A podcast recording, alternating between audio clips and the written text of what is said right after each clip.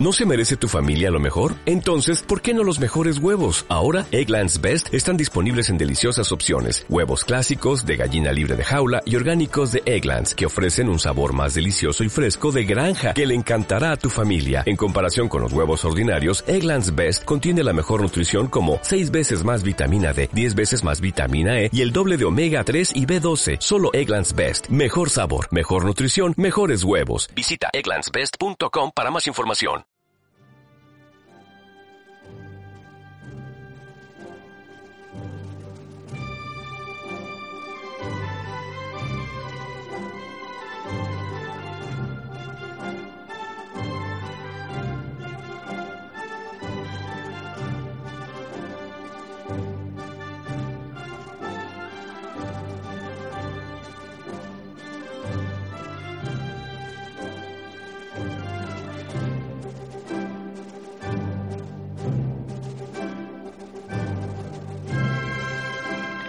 Muy buenos días, eh, bienvenidos a todos a Radio Libertad Constituyente en este domingo 12 de julio de 2015. Eh, me encuentro me encuentro en el estudio de Somos Aguas, no, en el estudio virtual de Somos Aguas, eh, porque estamos en conversación con nuestros colaboradores allende Europa, desde Polonia, como siempre los domingos, José María Alonso. Muy buenos días, José, José María. Muy buenos días, Manu. ¿Cómo estás? Pues nada, los tenemos aquí en conversación junto también desde Alemania y él dirá exactamente el sitio. Jesús Murciego, buenos días. Hola, buenos días, Manu. Buenos días a todos. Me encuentro en Mönchengladbach, al lado de Düsseldorf, en una mañana lluviosa de domingo y esperando compartir con vosotros y con nuestros oyentes las últimas noticias en relación a Grecia y otros temas de Europa. Pues sí, porque este es el, el tema que, inunda las portadas de, los periódicos aquí en España, eh, así como los periódicos eh, por Europa. Así que, eh, pues, nuestro objetivo hoy es precisamente analizar qué está pasando, porque la tensión, ya llevamos muchos, muchos días, incluso meses de tensión, eh, siempre tiene un puntito más. Eh, y entonces, mm, si os parece, vamos a empezar con José María desde Polonia, eh, planteando, bueno, pues cuáles son los medios que ha analizado y, su análisis. José María, cuando quieras. Bien, bueno, yo, como dice Manu, habría que poner en antecedentes un poquito a los oyentes que, en qué situación nos encontramos en este momento. yo he elegido un artículo del país, en su versión electrónica, el, cuyo titular es La antigua Troika reclama recortes adicionales a Grecia. Bueno, esto nos sirve un poco de, excusa o de base para comenzar a, decir qué, qué, medidas adicionales o qué recortes adicionales eh, y no solamente en qué, en qué momento nos encontramos respecto a lo que debe Grecia, a lo que no ha pagado ni parece que va a pagar, a no ser que se le preste o se le haga un tercer rescate, que es lo que, lo que propone Alexis Tsipras.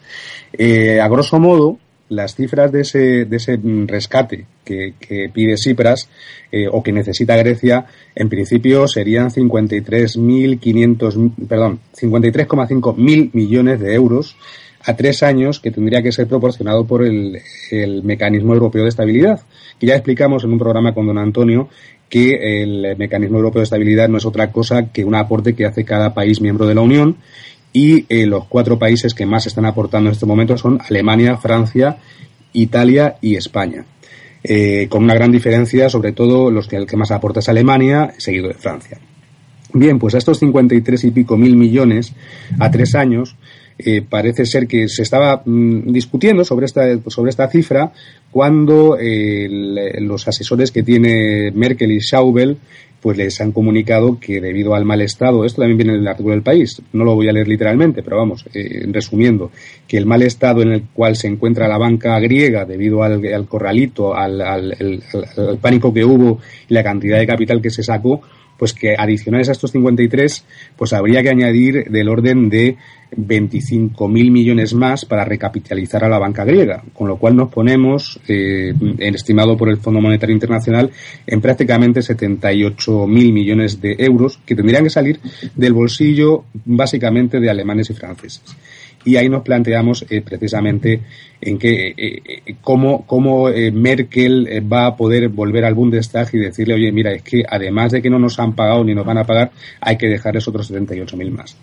Lo cual, pues, no sé, Jesús, tú que, para no continuar yo solamente en, esta, en, este, en este momento, ¿cuál es tu, o bajo qué criterio puedes ¿qué, es lo que, ¿Qué es lo que has visto tú? Bueno, pues, háblanos de, las de las portadas o qué es lo que, se comenta. Sí, yo quería, quería comentar primero el sentimiento aquí del, de los alemanes, que es de, de cansancio.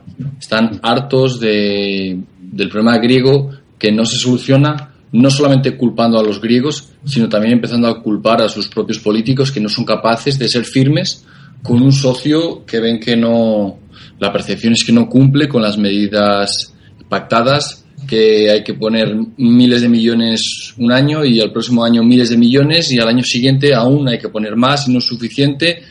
Y bueno, lo que se ve es un sentimiento bastante eh, negativo en torno a la crisis griega y hay un deseo de que, de que eh, Grecia abandone el euro, aunque sea temporalmente. Así lo expresó el, el ministro de, de, Finanzas, Schauble, que en su propuesta, que la trae el diario alemán, el Frankfurter Allgemeine Zeitung, que dice que mm, eh, espera que salga durante cinco años Grecia del euro y propone unas medidas de ayuda humanitaria para, para que Grecia pueda sobrevivir durante ese periodo y luego, si sus finanzas vuelven a, a un camino estable, eh, volver a entrar en, en, el euro. Entonces, la percepción, pues como os decía, aquí en Alemania ya se ha roto el tabú, ese tabú tan grande que era la salida de un país del euro. Sabéis que cuando el euro se creó, era imposible salir, era para siempre, forever and ever, y no era, no es deseable, no había ningún mecanismo para facilitar una salida en, caso de emergencia. Nadie pensaba en una emergencia, aunque todos los euroescépticos estaban de acuerdo en que el euro no tenía, no, no le veían futuro. Sin embargo, los que lo crearon, pues lo crearon sin salida y pues en estas estamos, de que ahora hay un país atrapado en un cambio fuerte, una economía que no es competitiva y que después de ajustes internos no es capaz de recuperar su pulso. Son muchos los factores, los analiza el diario El Telegraph, factores internos como su propia corrupción, su mala gestión, las leyes de los vamos, las leyes de, de jubilación y los periodos de, de jubilación tan largos sí. el, ajuste, los los métodos los eh, tipos fiscales también bastante bajos. Entonces con, todos esos factores eh, la economía griega no es capaz de, ser competitiva y de ajustar su presupuesto sin un ajuste eh, sin esta austeridad tan fuerte que tan tanto en el, tan, tan acalado en el, en el electorado y tan negativamente, hasta el punto de elegir a, a, partidos como Sirisa, que se declaraba bastante contrario al euro, aunque ahora pues parece ser que mmm, acepta cualquier cosa, acepta incluso los lo que en el referéndum el pueblo dijo que no, el pueblo no aceptó el, el acuerdo que le habían propuesto hace una semana de, de extensión del segundo rescate, sin embargo, el, el, acuerdo que está aceptando ahora es más duro todavía. Es, venía, un, venía un chiste en el, en el Telegraph que era que le, a Grecia era, estaba en un barco hundiéndose, le ofrecían un bote salvavidas, la Unión Europea no lo aceptaba, le ofrecían una cuerda, le ofrecía un chaleco y no lo aceptaba y al final le tiran un yunque y lo acepta. Se agarra. Claro. Claro. Bueno, eh, Manu, perdona, que, que, es que yo que no quería interrumpir a, Jesús porque también me ha llamado la atención mucho eh, eh, lo que ha dicho. Efectivamente, eh, Eh, perdón, cuando se plantea el referéndum, porque aquí yo quiero incidir en las cuestiones formales y técnicas de las cosas. Vamos a ver, tú planteas un referéndum sobre una propuesta que ya no es actual, porque cuando votan el referéndum, esa propuesta que había realmente, ya lo ha dicho Schaubel, que no era actual, que, que, estaba pasada. Eso ya no podían decidir ni votar sobre eso, con lo cual es, eh, es un limbo, le llaman el, no sé cómo, es como igual que llaman Grexit, hay una cosa que le llaman el, el limbo griego, ¿no? En el que se encuentra ahora mismo Grecia, porque realmente votaron sobre algo que no era actual y ahora mismo están negociando sobre algo que ni siquiera el pueblo griego ha votado ni sí ni no. Con lo cual, volvemos a la legalidad, que no legitimidad, del gobierno de, Siriza para negociar con el Eurogrupo. Entonces, claro, eh, también otra cosa, y ahí también quiero meter un poco, mm, yo le pido disculpas a Manu porque habíamos establecido una, especie de orden, pero me lo voy a saltar porque también Putin ha, hecho sus declaraciones y, también dice, hombre, claro, si a un país que no tiene una moneda fuerte tú le pones una moneda fuerte y sabes que tiene una serie de problemas internos, lo que ha dicho Jesús, ¿no? Esas pensiones o esos impuestos, ¿qué pasa? Que cuando este Mario Draghi trabajaba para Goldman Sachs y ayudó a Grecia a falsificar todas las cifras, que es que Europa no sabía que Grecia funcionaba así y durante todo, y lo que ha dicho Putin es, durante todo este tiempo que han estado los griegos haciéndolo mal, ¿dónde estaba el Eurogrupo? ¿Dónde estaba la, Comisión Europea? ¿Por qué no han controlado eso? ¿Qué pasa? ¿Que ahora se llevan las manos a la cabeza? Y, esto es muy grave. Realmente al que los que no somos especialistas ni economistas, eh, al ciudadano normal, dice, con esta gente, ¿a qué está jugando? ¿Eh? No sé, Manu, tú también eh, te pido que, que me des tu, tu, tu, opinión al respecto. No te preocupes por el orden, porque evidentemente eh, esto es esto es un tema muy que tiene muchas aristas y muchas maneras de, de enfrentarse.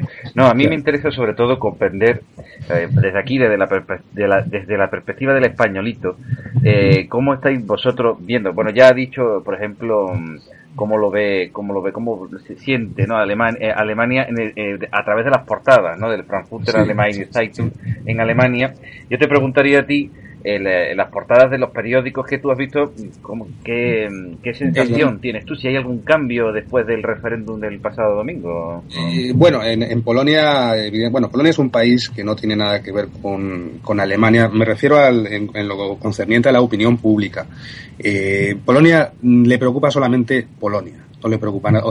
Polonia y que no la invada Rusia, es lo único que preocupa aquí. Entonces, eh, lo que sí, en relación al tema griego, en lo que sí las portadas de los periódicos eh, han dicho es ante la, la, evidencia de que ha habido elecciones en, Polonia hace poco a presidente de la República y han elegido a una persona que es que está todavía más a la derecha del partido que estaba en la derecha, en el poder. Aquí hay dos, hay, hay una especie de bipartidismo, que es derecha y extrema derecha. O sea, en Polonia no hay izquierda, o lo que hay es, es, es residual.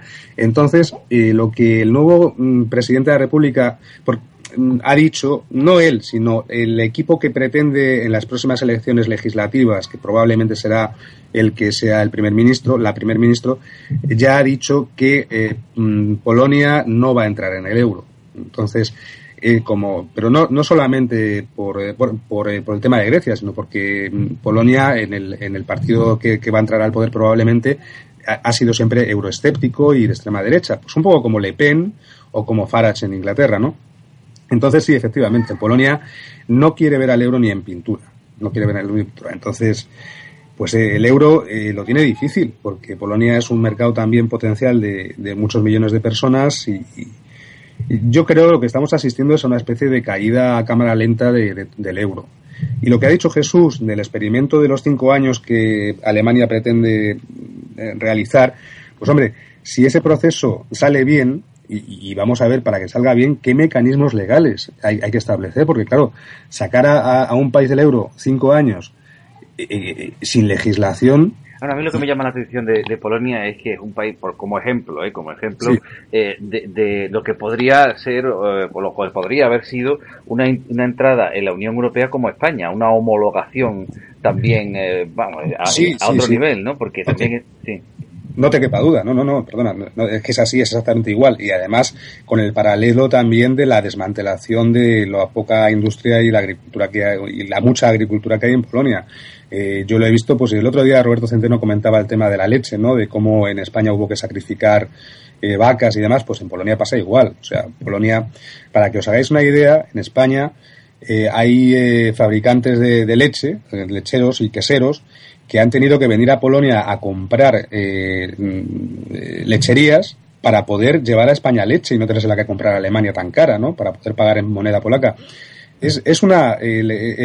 Ofende tanto al sentido común todo, todo el euro y toda la mecánica y todos los mecanismos que hay de subvenciones a agricultura, de tener que, y es tan evidente la ventaja que supone eso para Alemania y para Francia, que no me extraña que es que, que, les, que al final le crezcan los enanos. Y, hayan empezado a crecerle en Grecia, que además es un país pues inminentemente es el, digamos el paradigma de toda la corrupción y la cara dura, que en eso estoy de acuerdo, ¿eh? o sea, efectivamente, no es de recibo que la gente se jubile con 50 años, que en la isla creo que es Zaquintos, pues que, tiene mil, habitantes, digamos, pues 700 se hayan declarado ciegos para cobrar una pensión de, invalidez, ¿no? Cuando evidentemente, claro, una isla de mil tíos no puede haber 700 ciegos. Bueno, ¿por qué, ¿por Jesús, Jesús, que es el que tiene el artículo de, del Telegraph eh, por delante, en el que cuenta todos estos, estos aspectos y aparte desde una perspectiva, como estábamos comentando, bastante euroescéptica por parte de Reino Unido. ¿Qué, qué son estos, ¿Cuáles son estos detalles ¿no? que, que, la gente está recordando ahora que se están mm, viendo los últimos flecos de la negociación? Jesús. Claro, ahora mismo lo que, lo que anuncian los diarios es que el presidente del Eurogrupo ha cancelado la reunión de 28 jefes de Estado y de Gobierno del, del, de todo lo que es la Unión Europea simplemente a los de la zona euro, a los 17 o 18 que son los ministros, los primeros ministros y presidentes de, estos países, con lo cual la cumbre de, hoy domingo está tomando un perfil más bajo de, lo que, de lo que se sí, de lo que se esperaba hoy. Y es que claro, hay, hay dos frentes, eh, dos facciones, como dice el Telegraph, bien claras. Están por un lado los que mm, aún creen en el tabú, en el mito del euro como tabú intocable, como algo que es para siempre y cerrado, encabezado pues eh, no por Alemania ya, porque los alemanes se han desengañado bastante de poner tanto dinero. Ahora el que ha tomado el relevo es Francia. Y a su, en su, cabeza está el, el, ministro de Economía, Moscovici, en el que, el que afirma que aún espera un acuerdo. Entonces, pues no podemos, no podemos descartar que al final no se tome ninguna decisión, se le dé una patada al, a, la, lata que hay abajo y estemos otro año, otro medio año, pues hablando de Grecia y con Grecia que ya se soluciona y que luego no se soluciona y bueno. Entonces, ese es el gran grupo, el, uno de los dos facciones, que es Francia, encabeza Francia y País del Sur, no especifica cuáles, y ante esa, ante esa facción se oponen eh, otra, otra facción de países más serios y más eh, responsables fiscalmente con su presupuesto que encabeza Finlandia. En Finlandia ya sabes que gobierna una coalición con uno de los partidos de, de de extrema derecha, podemos decir que son los, los auténticos finlandeses, se hacen llamar así, y el, el primer ministro este, o el ministro de Economía ha dicho que que no, no, que es, es se niegan rotundo a aceptar eh, un acuerdo, a firmar ningún rescate nuevo, porque sabéis que los rescates, a diferencia de las, de las extensiones de rescates, como iba a ser la propuesta que, que se votó en referéndum, antes de que caducara, las, los rescates nuevos tienen que ser aprobados por consenso de todos los, los miembros de la zona euro. Aunque, me decía José María que, eso no es así, que hay, una, hay cláusulas en los tratados que lo impiden. Precisamente en, el, en el, el, artículo 13 al 18 del European Stability Mechanism, del SM, pues dice que en caso de que haya una emergencia que amenace, que amenace la estabilidad del mecanismo y que sea lo que está ocurriendo básicamente, se podría considerar un 85% de, como suficiente para poder aprobar lo que, lo que haga falta, con lo cual ahí Finlandia podría ser mm, prácticamente ignorada. El problema sería si a Finlandia se le uniese alguien más y, puede ocurrir, ¿eh? Porque es que, sí, sí, de hecho ya está ocurriendo. Finlandia no está sola, Finlandia ha anunciado que tiene a más a la mitad de los países eh, pensando como ellos. y lo que creo que es Estonia, ¿no? ¿Verdad? O Lituania, creo que es el que. Y es, Eslovaquia también se ha pronunciado el primer ministro. O sea, hay realmente un, grupo, así un grupo de países que no, no están hablando muy alto, pero se están negando a poner el dinero, que es que la cosa no es estar de acuerdo no en el, con el tratado, sino también es ponerte, poner el dinero Claro, claro. En un fondo perdido. Y además en proporción, como dices bien, o sea, no solamente porque, claro, el oyente puede decir, bueno, pero si es que esos países apenas ponen dinero, y es Alemania y es Francia, lo que pasa es que eso se mide en relación al, Producto Interior Bruto, a porcentaje de, PIB que, están poniendo cada uno, porque si bien la cantidad total de dinero que pone Alemania en relación al PIB es menor que la de España, por ejemplo. Es algo a tener en cuenta. Entonces, claro, a un país como Finlandia o como eh, Lituania o Letonia, que tienen un Producto Interior Bruto muy limitadito, pues el poner algo ya les hace mucho daño económicamente y es normal que se pongan en contra. Eh, simplemente a incidir en eso, Jesús. Eh, y además, yo también quiero abundar en una cuestión que, que no puedo dejar de recordar a, don Antonio en este, en este momento, eh, cuando comentábamos en el último programa, el especial que hicimos sobre Grecia durante el referéndum, en los problemas que habría en caso de que ahora mismo se le perdone o se le haga una quita a Grecia de la deuda, porque eso dispara formalmente unos mecanismos que implican eh, nada menos que, el tener que, llevar a, dotaciones contables en cuentas una, todo ese dinero y para poder eh, dotarlo, para poder soportarlo, esos países tienen que emitir bonos del Tesoro.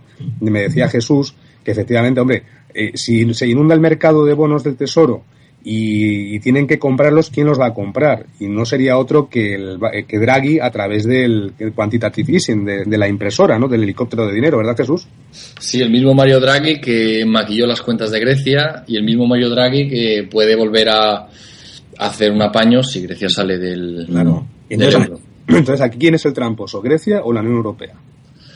No, aquí miente, es que miente todo el mundo. No hay, un, no hay nadie que sea de fiar, no hay una posición clara, salvo, no sé, los que están fuera del euro. Claro, claro, efectivamente. Bueno, de hecho, eh, también otra posibilidad que estábamos marcando era que, Rusia ayudase a Grecia en caso de que saliese del euro, ¿no? Y Putin ya se ha pronunciado a ese respecto. El, Putin ha dicho que que, número uno, que Grecia no le ha pedido ayuda, que sí, que se están viendo y que están haciendo mm, eh, temas comerciales con, temas de gas y demás, pero que Grecia todavía no le ha pedido ayuda y que evidentemente el problema que tiene Grecia es con la Unión Europea y ahí Rusia ni puede ni quiere intervenir. Ahora bien, si Grecia tuviera una divisa que pudiera devaluar y que con la cual pudiera comerciar y aceptase eh, rublos, por ejemplo, en temas de, de ventas de Grecia eh, de vegetales o, incluso el turismo, aceptar en Grecia el rublo, pues claro, ahí Putin estaría dispuesto a volcarse con Grecia, eso está clarísimo. No olvidemos que hoy en día tanto el rublo como el yuan están respaldados por un eh, tangible que es el oro y que el dólar no lo está. Entonces ahí tendríamos una especie de mm, eh, enfrentamiento euro y dólar que no valen ni siquiera el papel en el que están escritos contra el rublo y el yuan que si bien tampoco tienen un valor muy alto en el mercado actual, sí están respaldados por todo el oro que no tienen los Estados Unidos ni Europa. Y entraríamos ahí en temas auríferos y económicos más profundos, que tampoco yo tengo competencia, ¿no? Pero bueno, creo que hay que tenerlo en cuenta. Sí, bueno, el, papel de, Obama también eh, está pendiente eh, sobre, sobre el asunto. Eh, ha, modificado o ha hecho modificar a Lagarde la postura del FMI eh, respecto a las negociaciones a las que últimamente no la vemos mucho en los periódicos. No sé si vosotros la, habéis visto o, alguien ha hablado de Christine Lagarde. No, no está hablando mucho ahora. Es un asunto que se está quedando en el patio de la Casa de, la Unión Europea, en el que está, como estáis comentando, todo bastante revuelto. Y, la cuestión la cuestión es ahora eh, ver eh, qué consecuencias tiene primero para la Unión Europea, que es lo que estamos analizando en principio, y yo creo que ya podríamos ver después más adelante las consecuencias internacionales, ¿no? Porque realmente la influencia de, de la salida del euro eh, eh, en el mundo internacional pues tendrá bueno la influencia que tenga económica no porque Grecia tampoco tiene un peso enorme otra cosa es el factor geoestratégico que también porque claro, la posición de Grecia con, respecto a Rusia lo podemos, lo podemos comentar. Centrándonos, centrándonos en Europa, todos los euroescépticos, estas frases que no se le oían antes o que solo se le oían a ciertos eh, locos no dentro de Europa y que ahora eh, se escuchan más, incluso estos países, ¿e-, ¿es posible que se le revuelvan los enanos a Alemania y que, y que bueno, no los controle? ¿Se le está yendo Europa de las manos a Alemania o esto es todo un plan que los alemanes están trazando para liberarse o para controlar a un bueno, a un elemento díscolo dentro de dentro de Europa. Yo, yo os pregunto por Sí, pues yo te puedo decir que la perspectiva aquí alemana es que si algo si esto es un plan está saliendo mal. ¿Sabes? Nadie pensaba eh, que esto podía llegar a suceder y simplemente es fruto de una mala gestión. Alemania no se beneficia si Grecia sale del euro más que pues, quitarse el peso de encima, pero también va a suponer una pérdida de credibilidad, una tanto en, el proyecto europeo como en Alemania como potencia hegemónica en Europa, porque no es capaz de mantener unida, eh, mantener una cohesión en su propio en su propio patio de atrás, claro. llamarlo así. Entonces, eh, Alemania le perjudica mucho la salida del euro, pero claro, Alemania, Alemania tiene que medir las consecuencias eh, y el coste de, y minimizar costes de esta pérdida. Entonces, si sigue, pues va a tener una pérdida y si sale, pues también va a tener otra pérdida. Con lo cual, Alemania no, no sale beneficiada. Dice la prensa alemana que es la hora de la verdad, la hora que va a marcar la Cancillería, o sea, la legislatura para, para Merkel, su éxito y cómo va a ser reconocida en un futuro. Si lo gestionó bien o lo gestionó mal, pues es, es así un poco el momento en el que vivimos. Y bueno, el euro, en cuanto a su cambio con el dólar, si Grecia termina saliendo, no hay duda de que se va a aliviar de la tensión acumulada y es, es probable que se, que se revalorice. Y en cuanto a geopolíticamente, pues eh, no veo gran impacto, salvo que bueno, pues como dices, los euroescépticos van a, van a venir diciendo que eso de que ya os lo advertí, que ya os lo dijimos, hace 10 años nadie nos escuchó, todos vosotros estabais fanáticos con el euro y ahora ya veis la realidad. Sí, eh, a ver, ya, digo que, la percepción desde aquí de Alemania es de, bueno, de siempre eh, hemos, se ha respetado, me, refiero aquí, hablando desde España, la perspectiva española siempre ha sido de respeto por la Alemania, de hacer lo que diga Alemania y demás.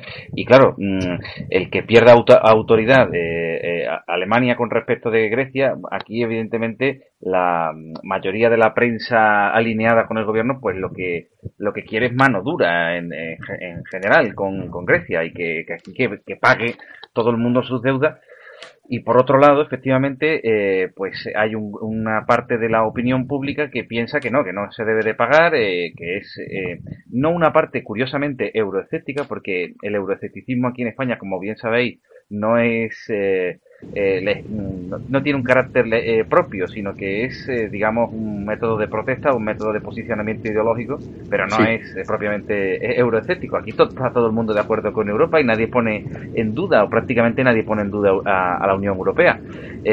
pero, pero claro, es la perspectiva del control que pueda tener Alemania sobre la Unión Europea. Es decir, si papá Alemania controla esto o no lo controla. Esto es un examen a Alemania delante de todo el mundo. Entonces, si estamos viendo que, bueno, eh, las votaciones no las tiene todas controladas, como vosotros decís, ahora, por ejemplo, os pregunto a los dos, eh, cualquiera de los dos, ¿por qué creéis, ahora con la noticia que, que has dicho antes Jesús, que se ha cancelado la cumbre de los 28 eh, y se ha alargado, eh, bueno, otra semana más, ¿no? Será eh, para la negociación de, Grecia. ¿A qué, ¿A qué, creéis que se debe este, esta cancelación? Bueno, yo, claro, emitir una opinión o, utilizando criterios, digamos, económicos o políticos o geoestratégicos, claro, es difícil para personas que no tenemos otro acceso a la información que el que Internet nos da, ¿no? Pero bien, ante tu pregunta, Manu, eh, yo lo que opino, por ejemplo, es que si, si, esta semana se sigue alargando esta cumbre y no se toma ninguna decisión, hay una serie de vencimientos que tiene ahora mismo Grecia, por ejemplo, el día 17 creo que es, le vence también otro, otro porrón de millones, no tengo las cifras, pero vamos, recuerdo que tiene vencimientos el lunes, el, o sea, mañana, lunes 13, el 17 y el 20, y es de mucho dinero. Entonces, esos vencimientos que van a ir ocurriendo durante la semana, pues claro, no harán más que incrementar el, la ruptura total de, Grecia. Y, su, claro, dado que no hay mecanismos para que salga del euro, y si el corralito continúa, no va a haber otro remedio que, que, Grecia emita una moneda paralela. Eh, sea el dracma, sean pagares, sea bitcoin, y de esa manera, claro, como eso eh, no está en contra o no o es eh, completamente incoherente con, eh, con, el estar en el euro, pues sería expulsada, ¿no? No expulsada, pues ya te digo que no hay mecanismos legales para expulsarla, pero algo se implementaría para que Grecia no estuviera en el euro. Por otra parte, si a Alemania le sale bien el plan ese, que yo no me lo creo mucho, de sacar a, a Grecia cinco años del euro, una salida temporal, y durante ese tiempo ese proceso sale bien o se puede arreglar algo, pues sí sería una, una victoria para la élite alemana, ¿no? que es la que finalmente domina el euro y establecería, digamos, ese dominio de Alemania en la Unión Monetaria Europea. Eh, y, además también, sin Grecia, también Alemania se puede concentrar más también en, en, en, el este, en Polonia y Ucrania. No olvidemos que uno de los grandes promotores de lo que ocurre en Ucrania es Alemania. Y conectando con eso también, eh, la perspectiva polaca de, digamos, temor a ambos, a Rusia y a Alemania, por eh, la, política Molotov-Ribbentrop, ¿no? aquel pacto que hubo para repartirse Polonia. De todos he sabido, al menos en Polonia, que Alemania y Rusia siempre, siempre están de acuerdo mm, por debajo de la mesa. Entonces, no me extrañaría nada que esté todo el pescado vendido, digamos, de alguna manera, que se estén intercambiando cromos a espaldas de Obama, porque como te ha dicho Manu, o sea, si Lagarde está callada y Lagarde había estado diciendo por activa y por pasiva que Grecia tenía que pagar, de repente cambia completamente su orientación, dice que puede no pagar, evidentemente es porque a Obama le ha dicho, oye, no podemos perder Grecia porque sería una pérdida geoestratégica en el Mediterráneo tremenda. Se empezarían por ir del euro y acabarían por irse de la OTAN, con lo cual dejamos ese flanco hacia Israel, digamos, eh, completamente abierto. Entonces, a lo mejor lo que está haciendo Alemania, que también con el tema de Ucrania y con las conversaciones de Minsk, eh, Putin está forzando a Alemania a alejarse un poco de los Estados Unidos, de la OTAN, ¿no?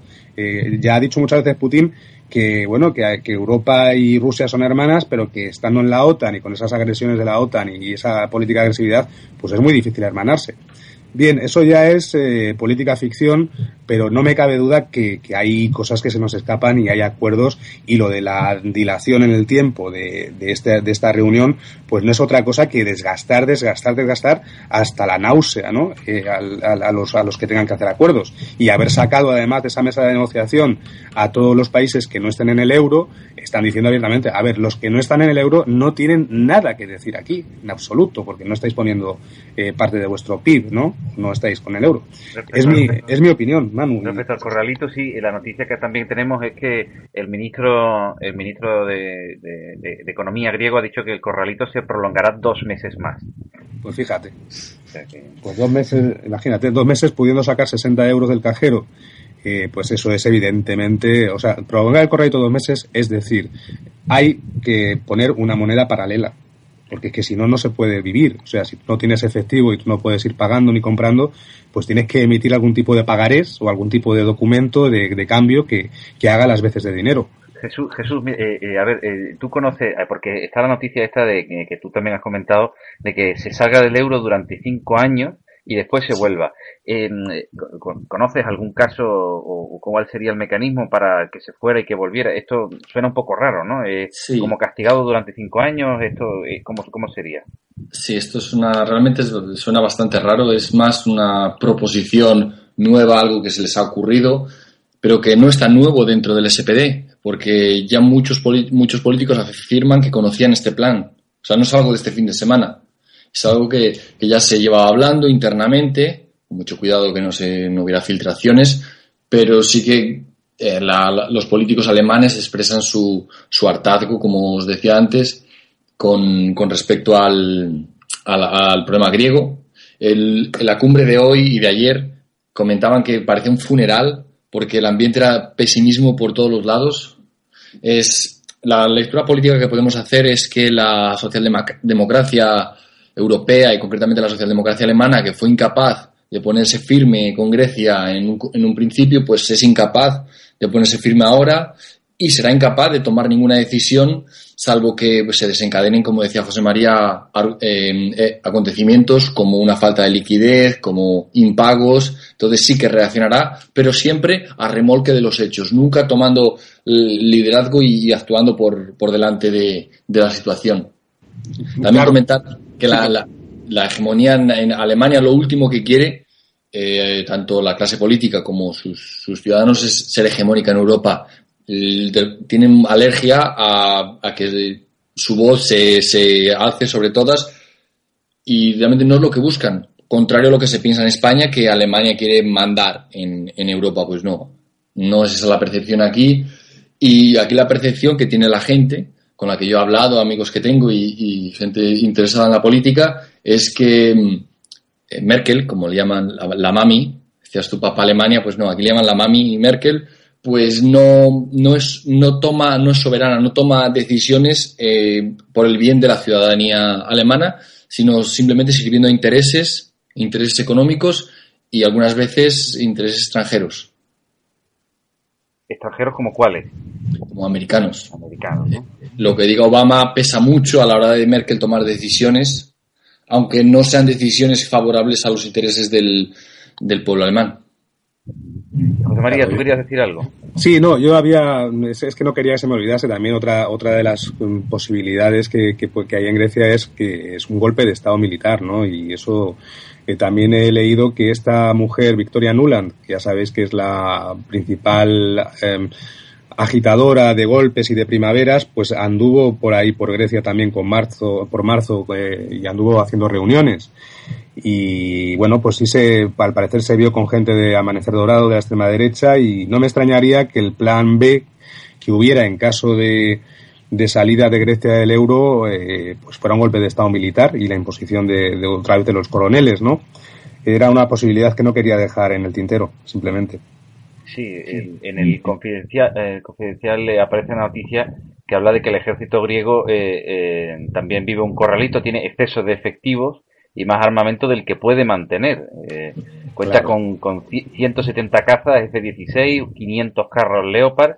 España dice que tiene 300 nada más, 50 bases, eh, 15 militares por cada mil habitantes, o sea, es un país realmente que eso no se está mostrando en los medios de comunicación eminentemente militarizado, es una cosa, sí. una imagen que no se ve. Sí, sí, sí, sí, efectivamente, claro, y eso es una, eso, nunca mejor dicho, es un polvorín, ¿no? Claro. O sea, el país es un polvorín porque, claro, si tú tienes a toda esa cantidad de gente de militar, a toda esa cantidad de militares y armamento y tienes un país eh, con una inestabilidad económica, pues es que es, es tierra abonada para un golpe de Estado esto, esto sería un fracaso um, eh, político, político, más que, más que económico de la Unión Europea. Claro, aquí la cuestión es, eh, se está debatiendo plazos, se está debatiendo sobre el PIB, pero claro, la, la consecuencia, la consecuencia no visible ahora mismo de una salida del euro eh, es, eh, es, el fracaso y la extensión de la desesperanza en el resto de, países que, bueno, que tienen una situación, hombre, no tan exagerada como Grecia, pero bueno, la deuda española, por ejemplo, está también eh, sobredimensionada de una manera brutal. Yo no sé cuáles son eh, los riesgos de contagio que podrían tener en otros países. Jesús, ¿tú, tú cómo lo ves? Bueno, yo de momento, mientras eh, esté Mario Draghi con el quantitative easing, con la expansión cuantitativa y con esa, ese montón de miles de millones comprando deuda, pues no se ve a corto plazo eh, problemas. La máquina de dinero, ¿no? Eso es. Dinero, como decía, respaldado por, por papel básicamente. Sí, ¿y cuánto podría durar eso? Porque claro, eh, eso tiene un límite también, ¿no? O sea, si a, si a, Estados Unidos le ha funcionado con el dólar, no es por otra cosa que por la cañonera, ¿no? Por el, por el poderío que tiene militar. Eh, eh, pero a Europa, y que no tiene un poderío militar en cuanto a alguien en el mundo empiece a no aceptar euros porque no se fíe, y me refiero a, Rusia o a China, eh, porque claro hay, hay, una cantidad de dinero en circulación que ese dinero no, no, no tenga valor ninguno pues ¿cómo respalda Europa ahí? ¿A quién pide ayuda? ¿A, Estados Unidos? ¿A la OTAN? Eh, no sé. Hombre, actualmente el, el, motor de Europa es las exportaciones de, de Alemania, como sabéis, es el 50% de su PIB y son unas exportaciones que van aumentando y funcionan bien. Es una fuente de dinero, una fuente sí, muy grande de dinero. Claro, si, si baja el, el, euro, el euro en vez de reforzarse pierde valor, pues eso beneficia a Alemania, a Alemania en cuanto a exportaciones, evidentemente. Pero eh, es que puede ocurrir todo lo contrario, que si sale Grecia, el euro, mm, una vez libre de ese peso muerto, se refuerce y tenga más valor, que además también es lo que le interesa a los Estados Unidos, de manera que se mantenga de manera artificial eh, muy fuerte el euro respecto al dólar para que no perjudique a las exportaciones americanas. Y es, es una pelea, es una pescadilla que se muerde la cola de muy difícil solución.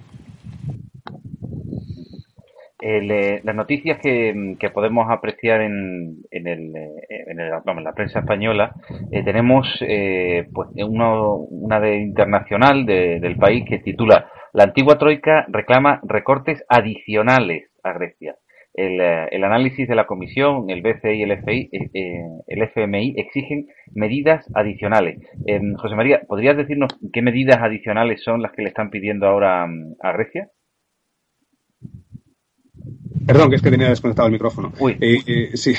Eh, bueno, ahí, ahí se ha filtrado una, una, carta de Schaubel, unos comentarios a, las últimas propuestas de los griegos, y lo que dentro del apartado 1, la, la letra A del apartado, lo que dice Schaubel es que deben transferir eh, activos griegos por valor de 50.000 millones de euros a un fondo externo como eh, la Institución para el Crecimiento en Luxemburgo para que se privaticen durante el tiempo y, mitiguen esa deuda y además de eso, pues eh, construir y despolitizar la, la, administración griega bajo los auspicios de, de, una comisión para, para, que se implemente de manera apropiada el programa que tienen, ¿no? Eh, lo que ha comentado Varoufakis en su blog, eh, a raíz de, ese, de, esa transferencia de 50.000 millones de euros a un fondo externo, es eh, lo que ha dicho Varoufakis es esto es como decirnos que nos vayamos del euro porque eso es imposible. O sea, ¿de dónde sacan ahora los griegos 50.000 millones en activos para transferir a, esa cuenta en Luxemburgo? Como no sea vendiendo, como decía Centeno el otro día, vendiendo las joyas de la corona, ¿no? Digamos. Entonces, eh, ya sabemos que, claro, que los griegos si son reacios a algo es a vender eh, nada que sea, digamos, de propiedad del Estado. Y más, imaginaros eh, la cara que pondrían los militares, ¿no? También, o sea, es que y hay, hay, temas muy delicados. Entonces parece ser que esta carta que ha pasado Schaubel con estas propuestas de pues lo que ya te, ya digo que, que, lo que opina Varoufakis, que aunque se ha salido de la escena principal sigue emitiendo opiniones a través de su blog, pues, pues dice que es una invitación a irse. Pero claro, ¿cómo se implementa esas salidas? Es que no hay, eh, vivimos en un mundo de tan, tan legalizado y tan sujeto a, contratos y a leyes que, hacer unas leyes de urgencia, hombre, tendrán buenos equipos de abogados, ¿no? Pero, o, probablemente tengan, como ha dicho Jesús, con lo de los cinco años ya implementado un mecanismo de urgencia para, para llevarlo a cabo. Pero bien, eh, bueno, respecto a eso, pues bueno, ya te digo, 50 mil millones de euros que los saquen ahora durante esta semana y los transfieran a un fondo de Luxemburgo me parece una propuesta un poco descabellada por parte de Saubel a sabiendas de que no pueden hacerlo. Y, Jesús, eh, la confianza en Alemania, desde Alemania con respecto al, a, esta, a este cumplimiento de estas nuevas medidas, adicionales a Grecia, supongo que, será bastante bajo, o cómo, cómo, se ve allí. Pues declaraba, declaraba Schauble estos días que todo el mundo sabe que no se puede confiar en los griegos. Decía, así decía claramente que es que el hecho de firmar hoy un papel y que diga que se comprometen a, recortar o ajustar el presupuesto. No quiere decir nada porque ya lo han hecho varias veces y el resultado pues es el que todos conocemos y no tienen nos carecen de credibilidad los griegos y de, de, palabra de decir podemos confiar en ellos especialmente después del referéndum cuando se levantaron de la mesa cuando no les las negociaciones no les iban como ellos esperaban. Pues después de eso eh, ese eh, convocatoria de referéndum ha minado mucho la confianza en, en, la clase política griega, en este gobierno y en los anteriores. Y, como te decía, el ambiente es muy pesimista aquí. Claro, imagínate, yo ahora me, acuerdo estos días en las redes sociales se ha pasado un, eh, un documento que, que es, simplemente un escaneo de la firma del nuevo ministro que ha sustituido a Varoufakis, de Sakalotos y es una firma que tiene, tiene forma de pene. Entonces, imagínate, no, firma tú que a mí me da la risa. que, que es eh, confiar en la firma de los griegos y con, esa, con esas grafías de todas maneras, de todas maneras, desde luego, sí, no, es, eh, es una firma que no sabemos si ha sido así de forma arbitraria, porque mm, yo también he visto otros ejemplos de firma de Sacalotos y, y es, que, es que le ha salido así, ha sido una especie como de escritura automática. Ah, vale, vale. sí, no, no, es, no es siempre, no siempre igual.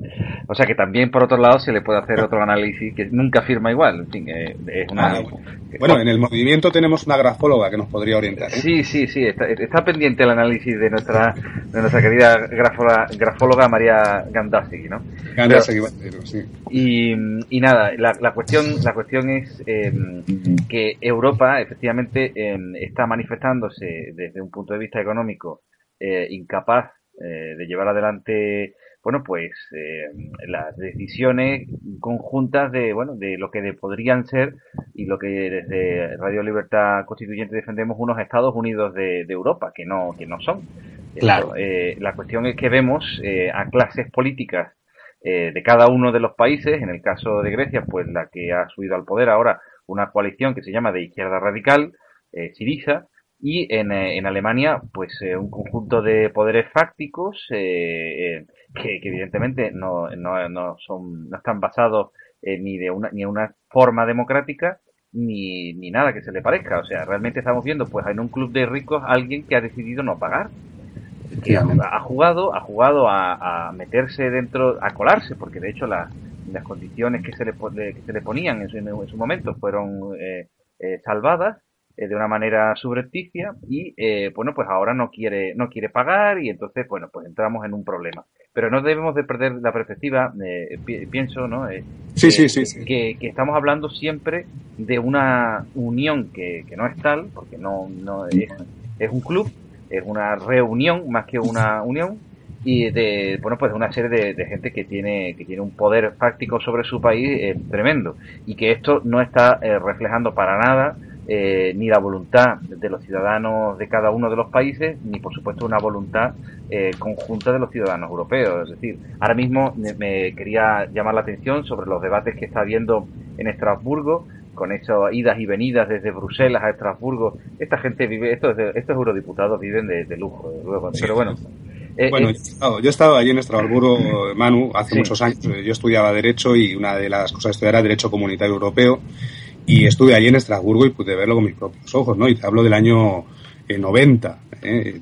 era tremendo. Y abundando lo que dice, claro, evidentemente eh, en una, una, Europa donde los países y las, no, donde no hay libertad política colectiva en absoluto para poder estar representado en tu propio país, ni, ni separación de poderes que impidan la corrupción tan grande que hay, ¿cómo podemos hacer unos Estados Unidos de Europa sin libertad? Es que es imposible. O sea, eh, lo que hay, eh, lo que ha salido de, de, la, de las partidocracias europeas y de la permisividad de la corrupción es un aborto tan grande, tan grande como la Unión Europea, que es lo que acaba de, de definir Manu que no es otra cosa que un club de ricos donde eh, hay unos señores que son políticos, que no representan en absoluto a nadie y que solamente representan a los poderes financieros que les han puesto ahí. Con lo cual, las naciones europeas están completamente irrepresentadas y faltas de libertad. Tienen aún menos libertad de la que había antes de la Segunda Guerra Mundial.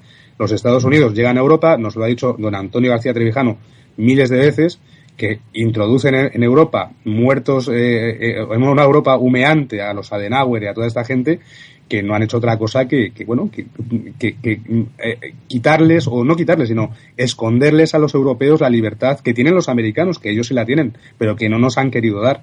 Y en esas estamos, y este es el resultado. O sea, estamos presenciando un derrumbe de, Europa, pues parejo al que hubo en la Segunda Guerra Mundial. Y yo espero, no quiero ser pesimista, pero vamos, eh, estas cosas acaban en guerras, ¿eh? porque es que ahora mismo hay tal animosidad entre Grecia y Alemania y hay tal eh, historia montada con Ucrania, el, odio que hay hacia Rusia, el enredo que tienen los bálticos, el problema que tiene España y Francia, eh, perdón, e Italia, que son dos países que son dos polvorines, ¿eh? es que no, la, la, la deuda española es así que es impagable. Bueno, no quiero tampoco exagerar ni ser pesimista, pero lo que ha dicho Manuel es, cierto. O sea, la falta de libertad política colectiva en los países de Europa hacen imposible cualquier tipo de Estados Unidos europeos. Y, tú, Jesús, que, em, eh, ¿cómo ves desde la perspectiva política, eh, bueno, pues este, este cacao que hay ahora mismo, bueno, que no se resuelve, no se termina de resolver entre Alemania y Grecia? Nada, es el producto de, de lo que hablaba eh, José María de la falta de libertad, es que no podíamos esperar otra cosa de un club de ricos más que eh, decisiones que los benefician a ellos y cuando uno no quiere pagar, pues se monta la que se monta, ya que los, los últimos paganos de esta historia son los ciudadanos. Los ciudadanos que no carecen de libertad política, pero y también carecen de libertad económica, porque a la hora de pagar las cuentas de las corruptelas tanto en el norte como en el sur, da igual, lo pagan los ciudadanos. Entonces, pues, eh, esto es el fruto em, esperado de, la falta de libertad. Y lamentablemente, aunque no sé si no, espero que no acabe esto tan mal, lo que sí que vemos hoy día son extremismos, extremismos de extrema izquierda en el sur de Europa, donde ataca más la, la, pobreza, la, la, crisis económica ataca más, pues vemos campando los, los, la nueva izquierda, como se hacen llamar, tanto en Grecia como en España, en Italia está el Pepe Grillo, el Movimiento Cinco Estrellas, y aquí en Alemania pues sí que se ve un resurgir de la de, lo, de las posiciones nacionalistas. Sobre todo yo he asistido aquí a manifestaciones en, en Düsseldorf, de Pejida, y bueno, no he asistido, pero las he sufrido a, base de cortar el, el, tren, porque las suelen hacer en las, en las estaciones de tren. Y aquí le llaman Dujida, Düsseldorf, y, y, se ve que está volviendo a resurgir eh, viejos extremismos que creíamos que, que, habían desaparecido gracias a la Unión, pero se ve que si la Unión se creó para acabar con esos extremismos, en ese punto ha fracasado. Si se, si se creó para reducir las diferencias entre norte y sur, también ha fracasado. Si se creó para construir la prosperidad en Europa, pues no, también ha fracasado. Pues sí, no, no, eh, eh, vamos, eh, di, di, di, José María. José María. Perdón, no, es que quería puntualizar, claro, yo cuando he dicho guerras no me refería a la guerra clásica de, de países invadiendo países y ejércitos, no, me refiero a conflictos de baja intensidad sociales, levantamientos, disturbios, toques de queda, eh, a ese tipo de, además es evidente la militarización que están teniendo las policías tanto de Estados Unidos como de Europa.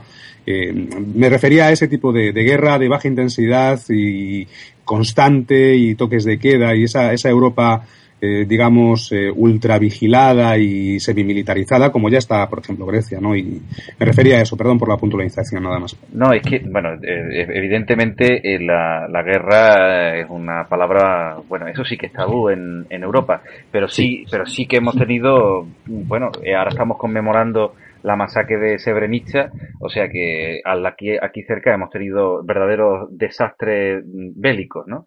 Eh, o sea que, que no, no hay que descartar, desde luego, eh, ese, algún tipo de enfrentamiento, sobre todo porque las respuestas eh, que estamos viendo y después del referéndum del domingo pasado, desde diferentes posturas euroescépticas, eh, lo hemos visto, las hemos visto confluir prácticamente en un mismo discurso. me refiero, bueno, pues a Marine Le Pen en Francia, a Farage en el Reino Unido, en España a Pablo Iglesias, eh, después eh, con un gran apoyo de la Falange también, Falange española, el partido de ultraderecha, en, por supuesto, que está en coalición con votando, eh, votando no, ¿no? Allí en, Grecia. La cuestión es que la respuesta euroescéptica que, que, que hay por, eh, por toda Europa diseminada en cada una de sus formas, desde luego, eh, no está eh, por la libertad. O sea, eh, nosotros desde, desde el Movimiento de Ciudadanos hacia la República Constitucional, que tenemos un verdadero euroescepticismo, más que euroescepticismo, eh, Euro Unión Europea, claro. Eh, eh, eh, sí, sí, lo que, lo, que, lo que hacemos desde luego es apostar por la libertad política, pero no volver a unos estadios de, de, bueno, de una situación en la que el nacionalismo es la bandera, nunca mejor dicho, y que, y que la, la vigilancia y, la estatalización de la sociedad y el control, por supuesto, militar por parte del Estado de cada una de las poblaciones sea la respuesta a, a, una Unión Europea, bueno, pues que hemos, como hemos dicho, es de, de mercaderes, de gente que lo único que les interesa es, ganar dinero y que no haya ningún tipo de... Bueno, es que nadie habla de libertad, esa es la... la, no, no, se escucha en, la, en las respuestas eurocépticas. No, efectivamente, no, no habla nadie de libertad, eh, ya no de libertades individuales, sino de, libertad colectiva. Hombre, eh, recordemos que los únicos países en este caso que pueden tener o acercarse a la democracia o a conceptos de libertad colectiva como los entiende y como los pone de manifiesto Trevijano en su teoría pura de la República, eh, son nada más que Francia y el Reino Unido, ¿no? En el sentido de la representatividad de, de la nación pero nada más, porque no tienen separación de poderes, pero bien, la falta de libertad en Europa y la falta sobre todo de debate sobre lo que es la libertad y lo que, lo que define a, la democracia, pues claro, apabulla de tal manera que, a la gente, a la gente normal, que por ejemplo los grandes escalones que ahora mismo económicos entre lo que era la, clase, una clase media que prácticamente ya es inexistente en los países del sur de Europa, ¿no? Digamos, eh, en, España, en Italia, bueno, el, el, endeudamiento tan grande que hubo durante los años buenos y que ha acabado pues, con la gente con unos índices de paro tan altos y una eh, mal vivir tan grande en, esos países, claro, aleja a las personas tanto de conceptos de políticos altos como la libertad política colectiva, eh, porque nada más que les acerca a querer sobrevivir. Y claro, a un pueblo hablarle a un pueblo eh, ya de por sí inculto políticamente de temas tan altos es difícil, es difícil, pero por eso, eh, para eso estamos eh, enfocándolo a ese tercio laocrático, a ese tercio de la, de la población que puede entender que puede dirigir esas, esas, esos hambres populares hacia destinos más, más nobles, ¿no? como es el de la democracia. Jesús, en, entonces, en Alemania nada más que existe como eh, posición euroescéptica eh, elementos como pejida. ¿No, ¿No, existe otra cosa que no sea esa, esa radicalidad? Bueno, sí, sí, la verdad es que hay otros partidos como AfD, Alternative für Deutschland, Alternativa por Alemania, que también tiene una posición euroescéptica, pero menos, o sea, no es nacionalista. Bueno, eh, hasta lo que yo he leído, no tienen posiciones tan radicales como otros partidos. Sí que existe una. Mm, pero es que en Alemania siempre ha habido una oposición al euro eh, muy alta. Eh, no llega a la mitad, obviamente, pero sí que está bastante alta. Recordemos que el canciller que metió a Alemania en el euro, Helmut Kohl, perdió las elecciones. No ganó y de hecho sabía sabía que si, que si entraba en el euro, el euro no era, nunca fue popular aquí, y no lo ha sido y no lo es, eh, pues eh, podría perder las elecciones y así las perdió. Pero es paradójico, ¿no? Por los beneficios que, que, Alemania ha recibido, precisamente. Sí, pero, claro, pero como, como hablábamos, aquí lo que hay es una oligarquía muy fuerte, una oligarquía industrial, financiera, y también em, no nos olvidemos que Alemania es un país que perdió la guerra y que tiene, se debe a, también a, tiene muchos acuerdos comerciales con los países vencedores. Entonces, eh, lo que se ve es que beneficia mucho a la industria, beneficia mucho al país, pero aún así la gente no se ha ganado el cariño, no, no quiere al euro como llegó a querer, por ejemplo, al, Deutsche Mark, al marco alemán, que era para ellos un símbolo patrio realmente para sentirse orgulloso.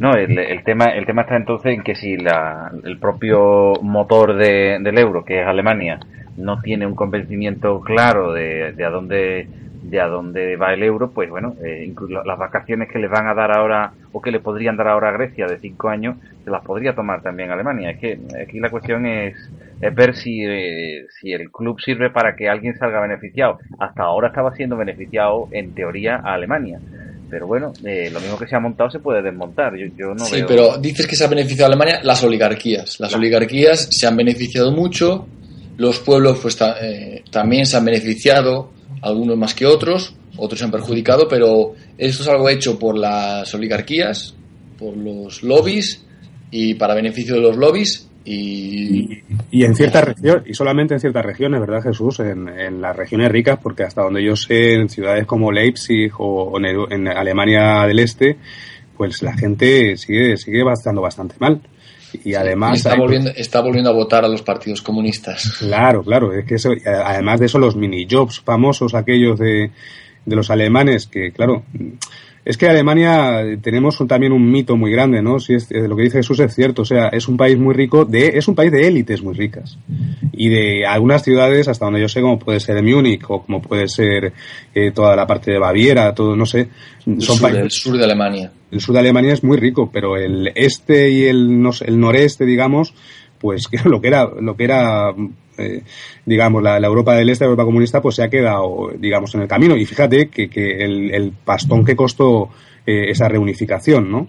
Y, que, y, que está costando, de que está costando. Recordemos que algo que no saben, bueno, yo no sabía también, hasta que me llegó eh, la nómina, que aquí todos los meses te quitan 1% del salario de los trabajadores para pagar la reunificación alemana algo que también internamente hay mucha gente en desacuerdo, Pero como es una decisión de las élites, pues claro. a, la, a, la, gente aquí pues, ni, se le pregunta ni se le tiene en cuenta. Se hace y punto. Ese 1%, perdona Jesús, eh, sumado, a la retención habitual o, eh, o incluido en la, en la retención. No, no, no. Sumado a la retención habitual, ah. otro 1%. Ya. Bueno, en Polonia nos retienen un 29% de, en impuestos en la nómina, ¿eh? Que también es una pasta. Y no, no, hay reunificación, pero es abusivo. Es que es pues prácticamente el 30% del, del salario se va al Estado para nada. Porque aquí tampoco creas que ahí están creando. Es otra cuestión que se puede tratar en otro, en otro programa, porque claro, Polonia, que es un país receptor de, ahora mismo es el más grande receptor de fondos de la comunidad de, la Unión Europea, es tremendo. Yo lo veo porque vivo aquí como durante todos estos años de recibir fondos no han sido capaces de construir unas autopistas. Eh, y es un país plano o sea, no tiene montañas.